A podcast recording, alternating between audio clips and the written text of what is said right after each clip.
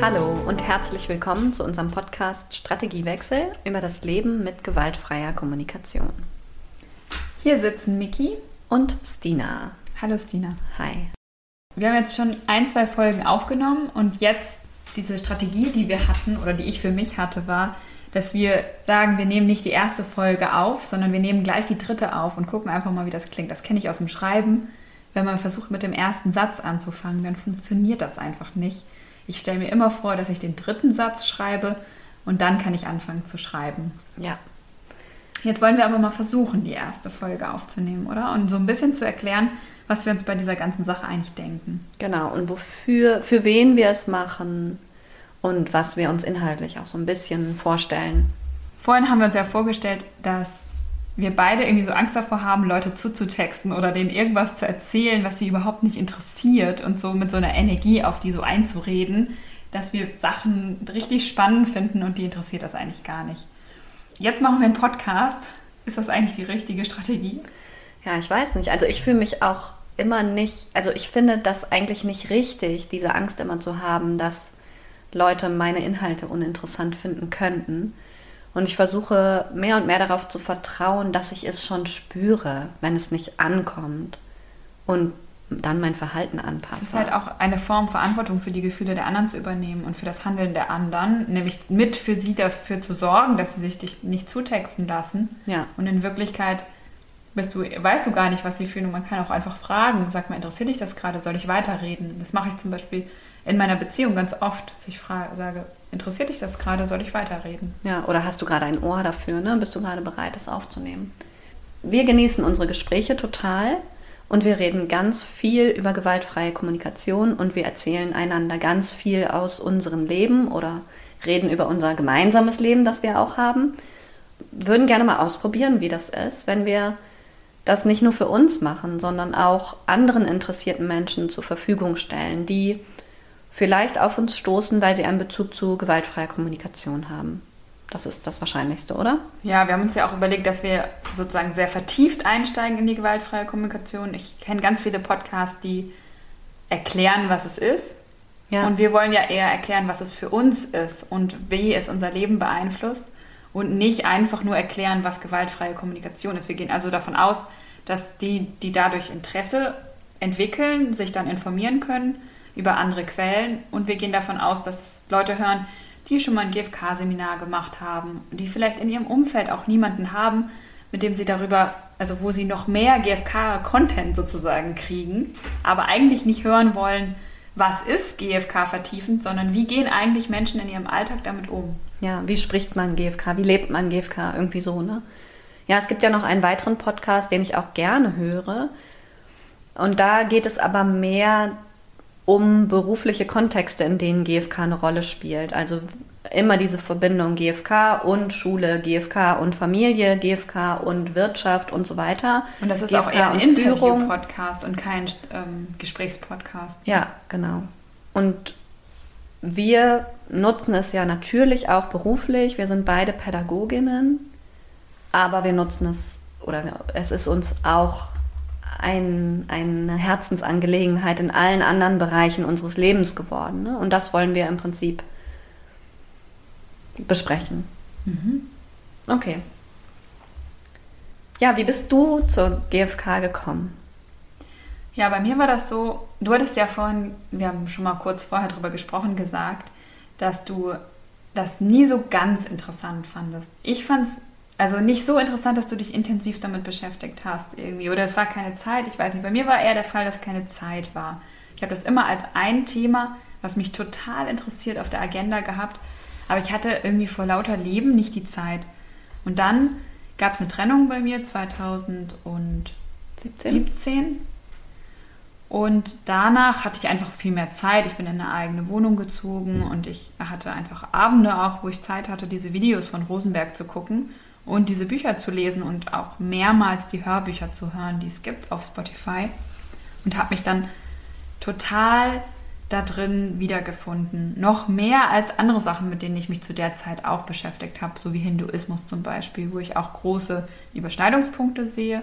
Rosenberg sagt ja auch selber, 50 Prozent der gewaltfreien Kommunikation kommen aus dem Buddhismus. Aber dann hatte ich die Zeit und da habe ich so richtig angedockt und Feuer gefangen. Ja, und bei mir war es so, dass mir der Begriff in allen möglichen Kontexten begegnet ist. Leute haben mir davon erzählt. Ähm, über eine Freundin kenne ich eine, die die Ausbildung gemacht hat zum Beispiel. Oder auch im Studium ist, ist es mir begegnet als ein Konzept von vielen. Und ich kann mich noch erinnern, dass ich eine direkt wegen des Begriffs eine Vorstellung davon hatte, die mich nicht total angezogen hat. Weil ich glaube, dass ich damals ganz stark danach gesucht habe, wie kann ich Klarheit finden und auch zum Beispiel in meinem beruflichen Alltag lernen, fest auf meinen Füßen zu stehen, meine Werte zu vertreten, mit Grenzüberschreitungen umzugehen. Und ich habe immer unterstellt, dass gewaltfreie Kommunikation nicht das ist, was ich brauche.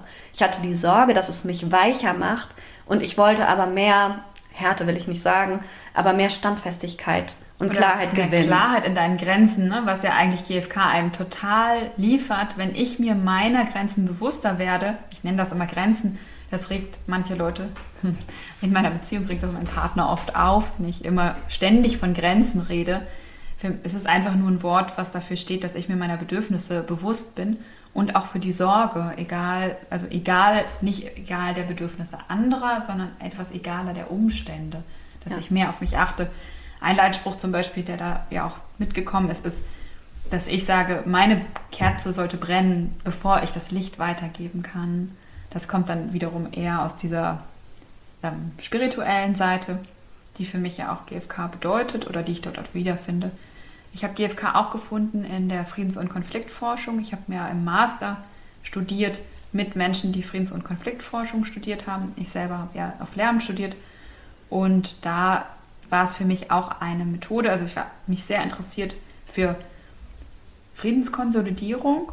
Und darüber kommt man auch ganz schnell wie auf die GfK, weil das etwas ist, was ja auch Rosenberg weltweit in den politischen Konflikten gemacht hat, sowohl in Irland wie auch in Palästina, wie auch in ähm, Südafrika, hat er ja auf der ganz, ganz Bevölkerungsebene Friedenskonsolidierung gemacht damit. Ja. Ich kann mich noch erinnern, erkennst du das, wenn, wenn du manchmal das Gefühl hast, Begriffe kommen immer wieder zu dir also man lernt zum Beispiel ein neues Wort und plötzlich liest und hört man es überall. Und so war das eben in einer Zeit auch mit GFK. Und ich kann mich noch total erinnern, dass ich irgendwann mal mit dem Fahrrad gefahren bin und mich abgestützt habe am Ampelmast und da so ein Flyer hing für einen GFK-Workshop. Mhm. Daran erinnere ich mich. Und ich weiß auch noch, dass ich dann eine Mini-Fortbildung gemacht habe, die ich spannend fand. Und irgendwie habe ich dann immer mehr Feuer gefangen. Und bei mir war es auch noch verknüpft mit dem Aufnehmen einer Meditationspraxis. Ich war damals ganz schön körperlich, glaube ich, fertig. Ich hatte ein kleines Kind, ich habe noch gestillt. Ich konnte nicht mehr gut schlafen und meine Bedürfnisse waren einfach, also meine Grundbedürfnisse auch nicht gut erfüllt. Und ähm, beides, die Meditation, also diese achtsamkeitsbasierte Meditation und die GFK haben mich dann total in Bewegung gebracht. Also die Meditation, glaube ich, vor allen Dingen, um erstmal zu spüren, was brauche ich eigentlich gerade und die GFK, um mir Möglichkeiten zu zeigen, wie ich das dann auch bekommen kann und mich sehr flexibel zu machen. Und damit sind wir jetzt vielleicht auch an dem Punkt, warum unser Podcast so heißt, wie er heißt. Das habe ich gerade auch gedacht. Also ja, dieser über Strategien nachzudenken macht uns beiden ja total viel Spaß. Also ich liebe das einfach. Ja, Nochmal kurz der Kontext. Also ähm, es, wenn man eine GFK-Fortbildung macht, dann werden einem im Prinzip vier Schritte beigebracht, die man immer im Blick behalten soll. Die sind kein, keine krasse Vorgabe, aber sie helfen erstmal sozusagen strukturiert und die Ebenen klar trennend miteinander in Verbindung zu kommen. Das sind, was beobachte ich, was fühle ich, was sind die Bedürfnisse dahinter und worum bitte ich den anderen. Und anstelle von bitten, also anstelle andere Leute in die Verantwortung zu nehmen, in Kontakt zu gehen, um etwas zu, für mich zu erfüllen, gibt es natürlich auch alle Dinge, die ich tun kann. Und das sind Strategien. Ja? Ich, es gibt tausend Wege, um mir selber zum Beispiel äh, körperliches Wohlergehen zu ermöglichen. Und ich mag es eben auch total gerne, Wenn ich an dem Punkt bin, verstanden zu haben, was ich brauche, dann ganz brainstorming-mäßig zu schauen, was gäbe es denn jetzt eigentlich für Möglichkeiten?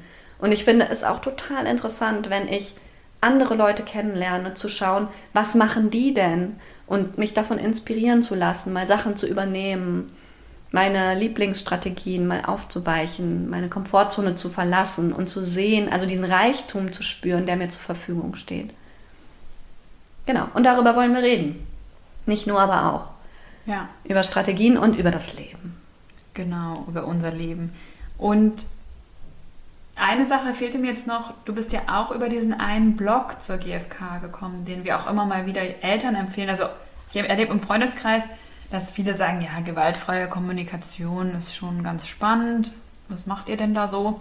Aber erst wenn sie in eine Verzweiflungssituation kommen, entweder eine Trennung oder diese Extremsituation, wir haben kleine Kinder, wir schlafen nicht mehr, wir streiten uns in der Partnerschaft, wir brauchen jetzt wirklich was, mit dem wir uns gut und schnell verbinden und auch verständigen können. Ja. Darüber, wie heißt dieser Blog noch? Du meinst das gewünschteste Wunschkind, ne? Ich habe dann noch eine Jahresausbildung in Hamburg gemacht bei Gerlinde Fritsch. Die war 2020. Und da habe ich zum Beispiel erlebt, dass die Menschen mich immer sehr neidisch angeguckt haben, wenn ich gesagt habe, ich habe bereits eine Mini-Mini-GFK-Community. Und das treibt mich ja auch an, diesen Podcast zu machen. Ja. Genau, es treibt mich an, weil ich denke, es gibt so viele Menschen, die da mit alleine starten. Und ich finde, wollte auch die Menschen nochmal einen Gruß an die aussenden, sozusagen, weil bei meinem Einführungsseminar, um die Jahresausbildung zu machen, braucht man ein Einführungsseminar. Und das habe ich, habe ich ganz lange gesträubt, das zu machen, weil ich dachte, ich kann das schon alles, ich möchte das nicht. Und dann hatte ich einen wunderbaren Tag in diesem Einführungsseminar, weil ich einfach immer wieder merke, wenn ich mir Zeit nehme, mich damit zu beschäftigen, dann wird es schön. Egal, ob das die gleichen Inhalte sind wie immer, es kommen, sind ja trotzdem meine Inhalte, die ich mitbringe. Und an dem Tag war auch ein Paar da, das wo beide da waren und das hatte sie ihm geschenkt. Und er fühlte sich unwohl und er wollte nichts sagen und er wollte dort nicht sein.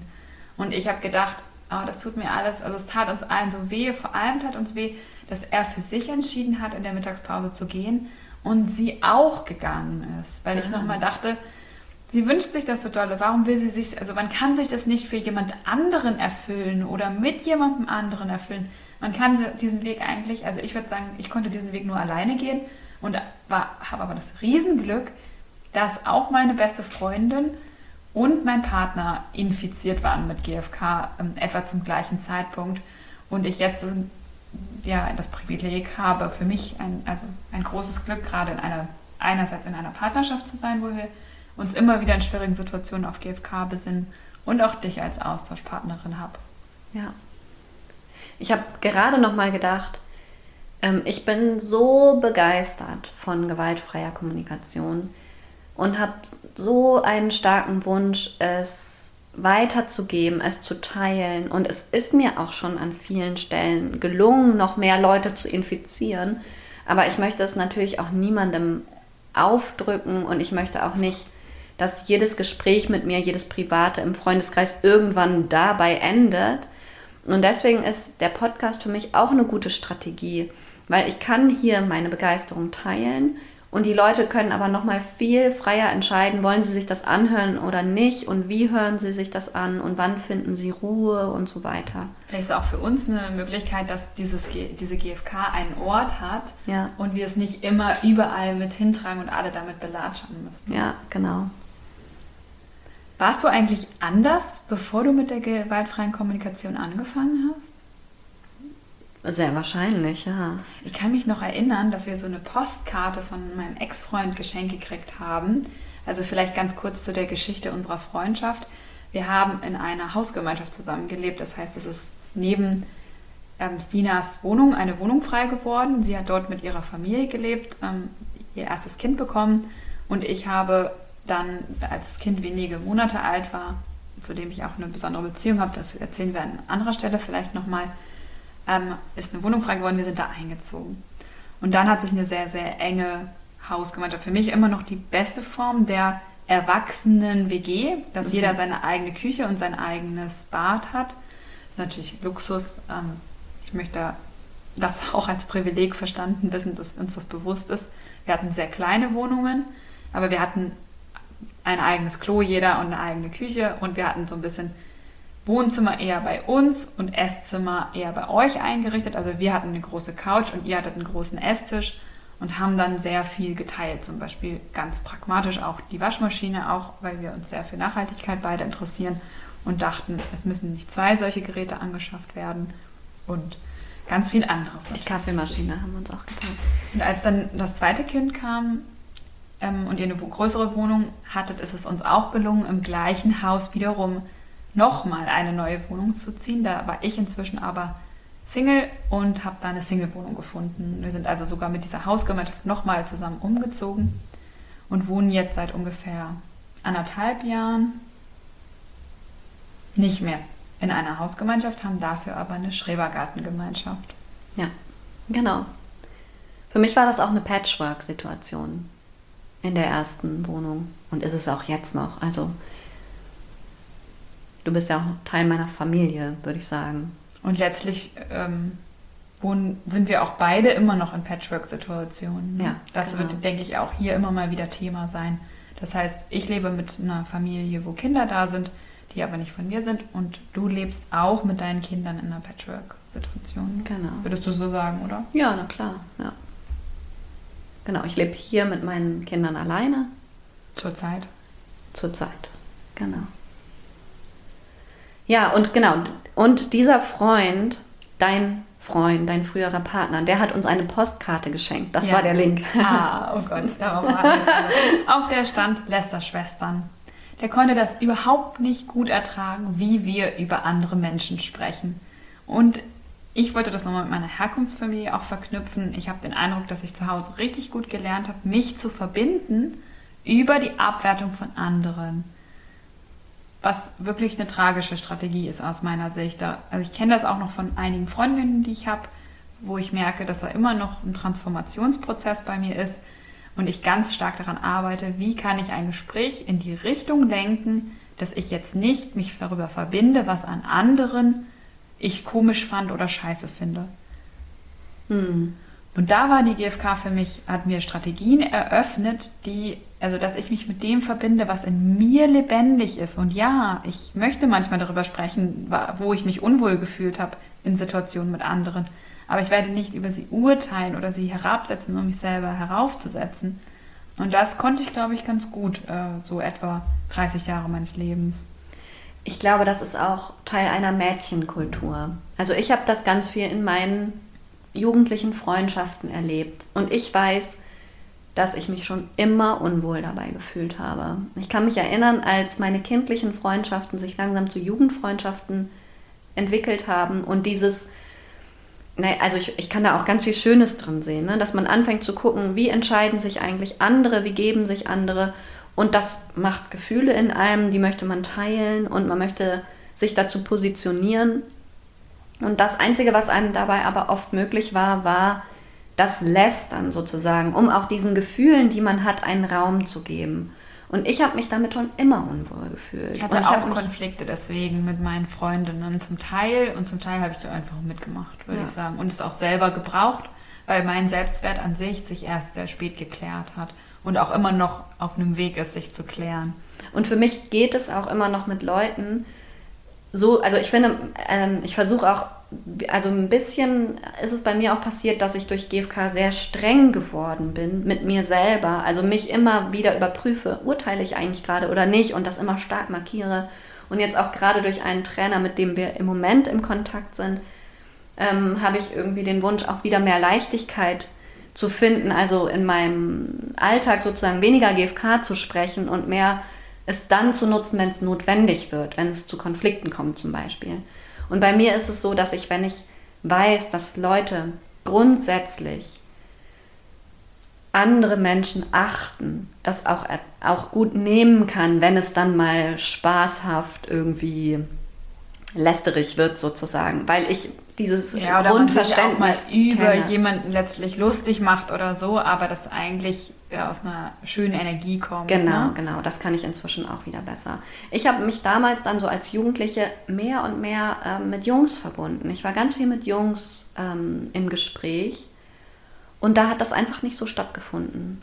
Und das war für mich immer sehr angenehm. Und dann habe ich, ich habe zwei Freundinnen, die ich erst so Ende des, der Schulzeit kennengelernt habe und mit denen war es dann endlich anders. Also ich glaube, wir alle drei würden sagen, wir feiern es total, dass dann konstruktive Dialoge stattgefunden haben, auch über sachliche Sachen und ähm, ja, wir sehr daran interessiert waren, irgendwie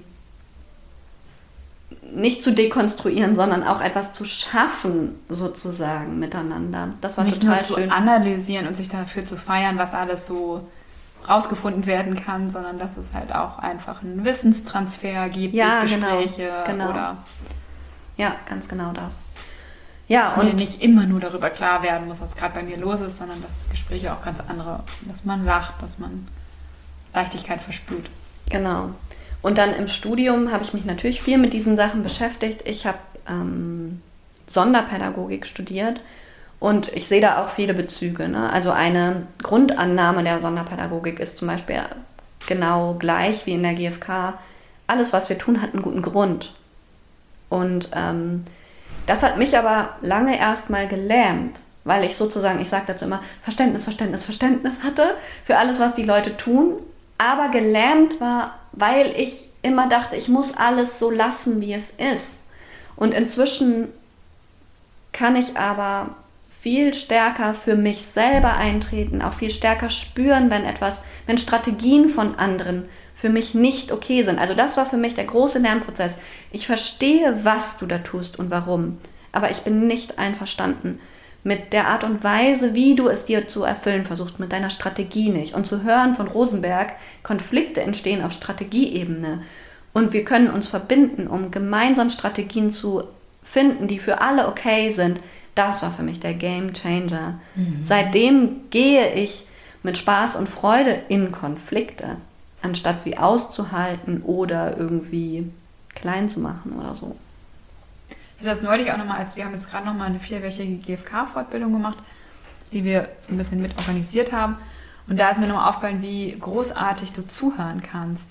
Und das ist was, was ich mir oft schwerfällt. Ich hänge ganz oft in meinen Gedanken und dieser, ich kann das richtig fühlen, ob ich gerade offen bin zuzuhören. Und ich sage auch oft, kannst du nochmal zwei Minuten zurückspulen, weil ich merke, ich habe nur geurteilt, ich habe nicht richtig zugehört. Und ich würde gerne sozusagen öfter in diese Stimmung kommen, dass ich einfach zuhöre und nicht einfach urteile, sondern dass ich wirklich zuhöre und Annahmen stelle. Und das äh, höre ich bei dir ganz oft, dass du das kannst. Kannst du sagen, was du beobachtest, wenn du urteilst, ich kann gut zuhören? Das würde mich interessieren, nochmal zu hören, was du da Also erstmal sehe ich tatsächlich so einen Blick bei dir, dass du so die Augen zusammenkneifst und den Kopf schief lässt. Also dieses äh, Schieflegen ist ja auch so ein Zeichen von Offenheit. Mhm. Und dann wiederholst du ja auch total präzise oder hörst auch kleine Sachen, wo du die Sachen dann wiederum formulierst und als Annahme und dann fragst, stimmt das? Und so näherst du dich mit der Person im Dialog, dem Kern und kannst dieser Person, glaube ich, total weiterhelfen. So, mhm. das erlebe ich. Okay. Das können wir hier auch total gerne mal vormachen. Wie ich den Kopf schief lege. Wie, wie du dann spiegelst und ah, okay. Annahmen formulierst, aber sie wirklich offen formulierst und nicht als Urteile, sondern als Fragen. Ja, okay. Als echte Fragen. Also wenn du das das nächste Mal beobachtest, kannst du sagen, das war das, was ich meinte. Ich muss unbedingt anfangen, den Kopf mal nach links zu legen, weil ich schon eine Verspannung rechts habe. Weil du den Kopf so oft schiebst. weil ich den, ja, und ich glaube, ich neige dazu, alles über rechts zu machen, auch im Homeoffice gerade. Naja, gut. Ähm, worüber wollen wir noch sprechen, Miggy? Heute. Ich wollte noch erzählen, GFK Community, das zu finden, ist ja echt nicht leicht, wenn du der oder die Einzige bist, die sich gerade dafür interessiert. Denn ich glaube, man, also dieser Samen muss natürlich auch auf ein fruchtbares Feld fallen und du kannst nicht davon ausgehen, dass deine Freunde gerade offen dafür sind wir hatten das Glück, genau. Und ähm, ich empfinde es wirklich als Glück und Zufall und ja. nicht als, das ist nichts, was ich beeinflussen konnte, sondern das war einfach Glück. Ich möchte noch über Trompete sprechen, ähm, um zu erzählen, wie sich da GFK Community entwickelt hat. Trompete ist ein Freund von uns. Das ist natürlich nicht sein richtiger Name. Also wir haben ihm diesen Namen für diesen du Podcast. Das hier aber mit einer Selbstverständlichkeit raus, als, würde er wirklich, als würden wir ihn im Alltag Trompete nennen. Ja. Ich glaube, ich kann auch nicht so gut damit leben. Aber. Noch nicht? Für mich funktioniert das genauso gut wie der kleine Dienstag aus Emmy und die Detektive. Also Trompete ist ein ähm, Mensch, den wir auch schon länger kennen, der aber nie in unserer Stadt gewohnt hat und den wir dann nochmal auf einem Seminar kennengelernt haben, wo wir beide was von GFK erzählt haben. Und das ist bei ihm auf total fruchtbaren Boden gefallen. Und seitdem bin ich vor allen Dingen ganz viel mit ihm im Kontakt und es hat im Prinzip angefangen, dass wir gesagt haben, komm, wir nutzen das und machen ein Ritual draus. Lass uns jeden Tag ähm, eine Sprachnachricht austauschen, in der wir kurz erzählen, was in uns lebendig ist und der andere spiegelt es dann und erzählt selber, was lebendig ist. Und das haben wir eine Zeit lang, so ein halbes Jahr lang sehr, sehr regelmäßig gemacht. Und inzwischen hat sich das wieder gelockert, aber wir sind in einer ganz intensiven Freundschaft gelandet. Und ähm, ja, und GFK ist da irgendwie der Ausgangspunkt gewesen, aber auch oft das Thema und so weiter. Und darüber freue ich mich auch so sehr, dass das auch auf Distanz möglich ist. Und ich kann mir vorstellen, dass das für und andere auch jetzt, möglich wir ist. Wir haben ne? diese Strategie auch noch ausgeweitet. Ne? Wir haben ja noch jemanden kennengelernt, ähm, der gerade eine App entwickelt. Ja. Und also ich habe den online kennengelernt, habe das nie gedacht und es hat, wir haben einmal Videotelefoniert, es hat einfach Klick gemacht. Und neulich haben wir eine Nachricht bekommen, wo er dann gesagt hat, äh, ich, ich, I value the friendship with you and Stina. Und ich dachte, ja, ich empfinde das Gleiche. Wir sind Freunde, wir haben uns noch nie gesehen, aber auch das ist dieses Community-Gefühl, ja. was, also wo ich auch jedem empfehlen kann, mal ein GFK-Festival zu besuchen, um einfach andere Leute zu treffen. Es gibt jetzt dieses Jahr wieder zwei, drei Online-Festivals, wo Menschen getroffen werden können. Und die gab es ja vorher nicht. Da musste man immer weit reisen, viel Geld bezahlen für die Reisen. Also GFK an sich versucht ja mit wenig Geld auszukommen. Du wolltest noch irgendwas sagen, was ich nochmal sagen soll. Ah, ja, ja, ja. Genau, am Dienstag hatten wir einen gemeinsamen Arbeitstermin und dabei wurde die Frage gestellt, was aus den letzten Jahren, Monaten, aus der eigenen Geschichte möchten wir nicht mehr mitnehmen in unsere Zukunft. So, was welche Strategien wollen wir jetzt loslassen und Platz machen für neue? Und, und weißt du was, ich habe jetzt keinen blassen Schimmer, was ich da gesagt habe. okay, okay. Und du hast gesagt, du würdest dir wünschen, dass du etwas mehr machst, was du früher weniger gemacht hast. Und zwar, dass du früher ganz viel die Dinge, die du sowieso schon gut konntest, gemacht hast und dich jetzt mehr und mehr ganz bewusst herantraust an die Dinge, die du noch nicht gut kannst. Und es war nochmal total schön, das zu hören. Und ähm, bei mir hat es auch angedockt, weil ich denke, dass ich durch GFK, auch durch Meditation, weil das so den Umgang mit Angst erleichtert, finde ich, durch GFK ähm, viel offener geworden bin, eben genau für neue Strategien und deswegen viel häufiger meine Komfortzone verlasse und dadurch so viel Cooles entstanden ist, Kleines und Großes und ich mich darüber einfach freue. Also danke nochmal, dass du es so formuliert ist vielleicht auch ein schönes Beispiel nochmal mit dem Tanzen. Tanzen macht so viel Spaß und es gibt so viele Leute, die nicht tanzen, weil sie denken, dass sie, ich denke fast, dass es ein Grundbedürfnis ist. Tanzen, ja. Die, die denken, dass sie das. Ja, darüber möchte ich auch irgendwann nochmal sprechen. Ich habe gerade überlegt, ob ich über das Tanzen jetzt sprechen möchte, aber an anderer Stelle. Auch über das Spiel an sich, darüber möchte ich nochmal sprechen. Ja, das ist vielleicht eine eigene Folge so an Strategien mit Bewegung und Spiel ja, und genau. Leichtigkeit ähm, als Bedürfnis. Ja. ja, genau. Wollen wir dann versuchen, jetzt um ein Rosenberg-Zitat ähm, zu finden? Wir hatten ja heute Morgen schon über eins gesprochen. Das finde ich auch ein schöner, schönes ist für eine Einstiegsfolge. Welches war das nochmal?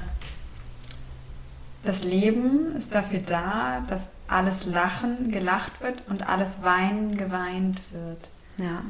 Also, das ist auch eine Erkenntnis, die sich komplett bei mir verändert hat. Das fällt mir auch immer noch schwer. Aber ich bin doch, würde ich sagen, so geprägt, dass Weinen was ist, was nervt, mhm. was ähm, keine Leichtigkeit ist. Und ich hab, musste das richtig lernen, dass alle Gefühle okay sind. Ja. Also, dass alle, dass Gefühle nicht okay sind, sondern dass Gefühle Gefühle sind. Sie sind gar nichts. Sie sind einfach Gefühle. Und ja, es gibt Gefühle, die sind für mich nach wie vor angenehmer als andere. Ich habe immer noch, ja, möchte ich lieber, dass meine Bedürfnisse erfüllt sind, ist ja auch klar, das möchte ja jeder.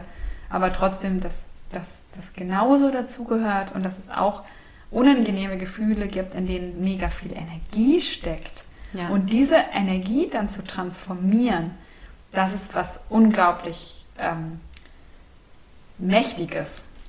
Für mich steckt in dem Zitat auch dieses Vorhaben, das Leben zu spüren. Also ich glaube auch, dass das Zitat Rosenbergs Antwort auf die Frage nach dem Sinn des Lebens war oder nach dem richtigen Leben sozusagen. Und ich möchte da jetzt auch nochmal ähm, hinweisen auf etwas, was ich so gerne mag. Und zwar ist das ähm, die Autorin Astrid Lindgren. Und ähm, in ihren Büchern von Madita sagt Madita, als der erste richtige Frühlingstag ist, heute spüre ich das Leben in mir. Und dieser Satz hat mich als Kind schon berührt. Und der findet, den habe ich sozusagen in GFK wiedergefunden. Das Leben zu spüren und es spüren zu wollen und damit umgehen zu können, wenn ich es sehr stark spüre. Und ähm, ja, ich würde sagen, mein Erleben hat sich total verändert. Also vor zehn oder mehr Jahren habe ich das Leben einfach so, wie es ist heute, in seiner langweiligen Art oder auch in seinem Aufruhr, nicht so nehmen und genießen können, wie ich das jetzt tue. Also ich bin insgesamt viel zufriedener. Kennst du dieses, darüber hatten wir gesprochen, oder? Man guckt ein Bild an von vor zehn Jahren, auf dem man total fröhlich aussieht und an einem wunderbaren Ort ist und man sagt, ja, aber irgendwie habe ich mich nicht wohl gefühlt. Ich war einfach nicht im Hier und Jetzt und ich war nicht verbunden und in Gedanken war ich eigentlich angespannt. Und das habe ich nicht mehr, weil ich mir heute in den Momenten schon bewusst bin, ah, ich kann das gerade nicht genießen, weil ich muss noch ganz viel an Arbeit denken und dann gebe ich mir selbst Empathie dafür und komme wieder an und plötzlich löst sich etwas. Ja, bei mir hat das auch ganz viel mit Entspannung zu tun. Ich kann, ich habe eine Strategie, also eine Überstrategie, BFK ist ja eine Strategie an sich und natürlich auch eine Haltung, aber es ist auch eine Strategie gefunden, um mich besser entspannen zu können. Danach habe ich auch tatsächlich aktiv gesucht. Das war mir damals klar, dass ich was brauche, um mich entspannen zu können. Ich habe verschiedene Strategien gefunden. Eine war GFK. Ja, genau. Jetzt habe ich ein, ähm, eine Idee, um das hier rund zu machen und abzuschließen. Und zwar ähm, möchte ich eben heute mit diesem Astrid Lindgren-Zitat ähm, schließen. Heute spüre ich das Leben in mir. Und da schon anschließend daran, dass wir beim nächsten Mal vielleicht starten mit der Frage, Miki, Wann hast du das letzte Mal so richtig dolle das Leben in dir gespürt? Erzähl mir davon. Okay, wie findest du das? Sehr gern. Dann hören wir jetzt auf. Ja. Okay, bis dann. Bis dann.